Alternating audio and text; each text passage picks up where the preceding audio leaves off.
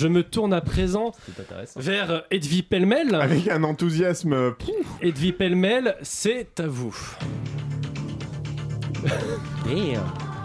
oh, je commence quand je veux ou on laisse euh, le. Ce que tu commences quand tu veux. Oh, vous commencez génial. quand vous voulez. Ouais, Chers confrères, Ça, ça tombait super bien sur le générique, c'était trop beau. que, que j'aime régulièrement asticoter pour vos plumes, hein, médiocres, votre curiosité inexistante, et vos engagements, néant, rien à dar podzob. Vous savez que ce ne sont que des boutades. Du calme, Richard, du calme. Vous savez que ce ne sont que des boutades, des petites piques lancées en travers de vos gueules de Baptou privilégiées histoire de faire loler dans les chaumières. Un peu comme quand Anne-Claire Poutré baille au corneille alors que j'évoque les mineurs palestiniens emprisonnés par Israël sans procès, tandis que je sais qu'au plus profond de son être, de son âme, de son corps, elle est évidemment émue et révoltée qu'il soit si méchant, le chat de Gargamel. Mais dans ce monde bien triste où la réalité a bien vite fait de nous rappeler que nos pires villinies ne sont que des broutilles face à l'affligeante bêtise dont sont capables nos semblables, et qu'en... Ah, vous coupez mon micro, et qu'en plus... et qu'en plus... peut-être un peu long. Ils sont fiers, c'est con.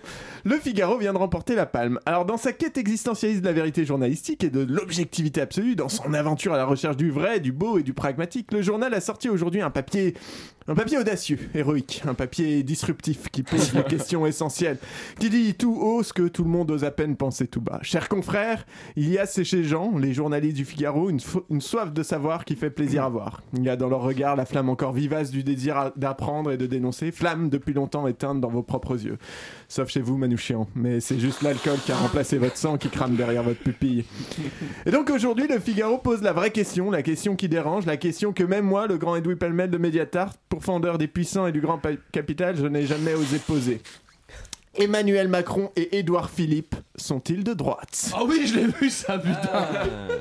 À ton avis, connard Il y a un Édouard même très drôle avec ça. Édouard Philippe est un ancien des Républicains, Emmanuel Ra- Macron kiffe la chasse à cour. C'est pas un faisceau d'indices, ça quand même? Donc les journalistes du Figaro, c'est du genre avoir un mec avec sa bite dans la bouche d'un gamin et se demander si c'est un pédophile. Et mérite donc une belle tarte dans leur tronche.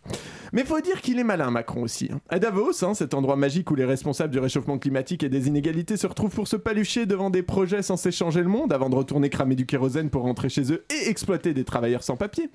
À Davos, donc, Macron a fait un beau discours pour glorifier la France auprès des investisseurs du monde entier. Un peu comme quand on se masturbe devant une glace pour se sentir désirable auprès d'au moins une personne. Et bah, tant pis si c'est nous.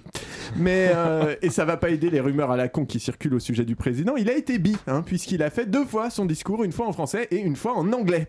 Sauf que, bah, en fait, bah, c'était pas tout à fait le même discours. hein. Genre en français, il a appelé à arrêter de détricoter le droit social.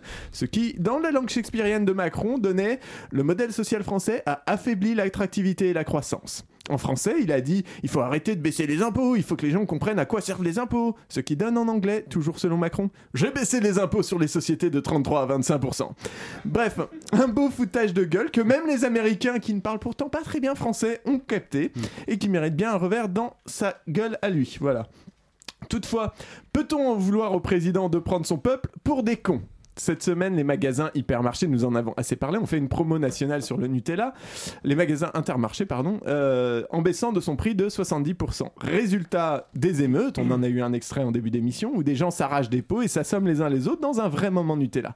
On a des gens qui se sont ouverts le crâne, se sont insultés, bref, le Black Friday, version noisette et huile de palme. Évidemment, ça fait les choux gras des chaînes info conti- en continu qui n'ont plus, le plus souvent quand même rien à raconter. Donc Bourdin and Go- euh, se gausse sur le plateau, voyant la plèbe se déchirer pour une économie de 3 euros par pot, tout en jurant chacun bien sûr que jamais, au grand jamais, ils ne mangeraient de cette infamie. Mais s'il n'y a plus de Nutella, euh, qu'ils achètent du nocciolata. Voilà, donc ça, Yves Calva, ça s'appelle du mépris de classe, mais bon, pour ça, faudra encore accepter que la lutte des classes existe toujours. hein. Je, sais- je sais pas ce qui est le plus triste en fait. Il y en a un qui a regardé Usul cette semaine. Mais qui mérite toutes les semaines. D'ailleurs, je ne me masturbe pas devant une glace, mais devant Usul.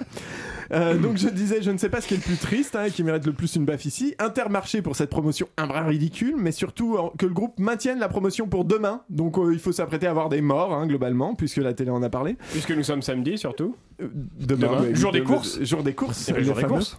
C'est Les jours- de l'alcool, le Est-ce- samedi Est-ce que non non mais allez-y, hein, faites votre vie. Jour Euh, du caca pour moi. Est-ce que les.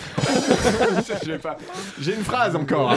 Euh, et donc je disais, donc je ne sais pas ce qui est le plus triste. Est-ce que c'est les journalistes, hein, pour leur suffisance et leur incapacité à se poser une fois encore les questions importantes, comme par exemple, est-ce que c'est bon signe pour une société que les citoyens en viennent aux mains pour un produit à 3 euros moins cher?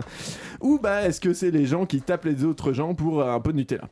L'avènement de l'homo consumériste s'arrêtera-t-il un jour? Et si on réussit à l'arrêter, qui nous dit qu'il n'a pas dans la poche un Mars et ça repart Oh, il est fort Il est fort, on le perturbe bravo. toute sa chronique et il finit en punchline Moi, si tu veux vie, j'ai deux doigts pour te couper la fin. J'aurais du Twix, évidemment. Merci donc, Bien sûr. Edvi. Et on a bien compris, donc pas de mépris de classe pour les gogolitos hein, qui se battent pour du Nutella, hein, quand même. On Ça peut dire qu'ils sont cons, mais c'est pas que eux. Non, non, non, c'est la société qui est conne, mais tout le monde est con et à quoi bon vivre dans ce monde de merde?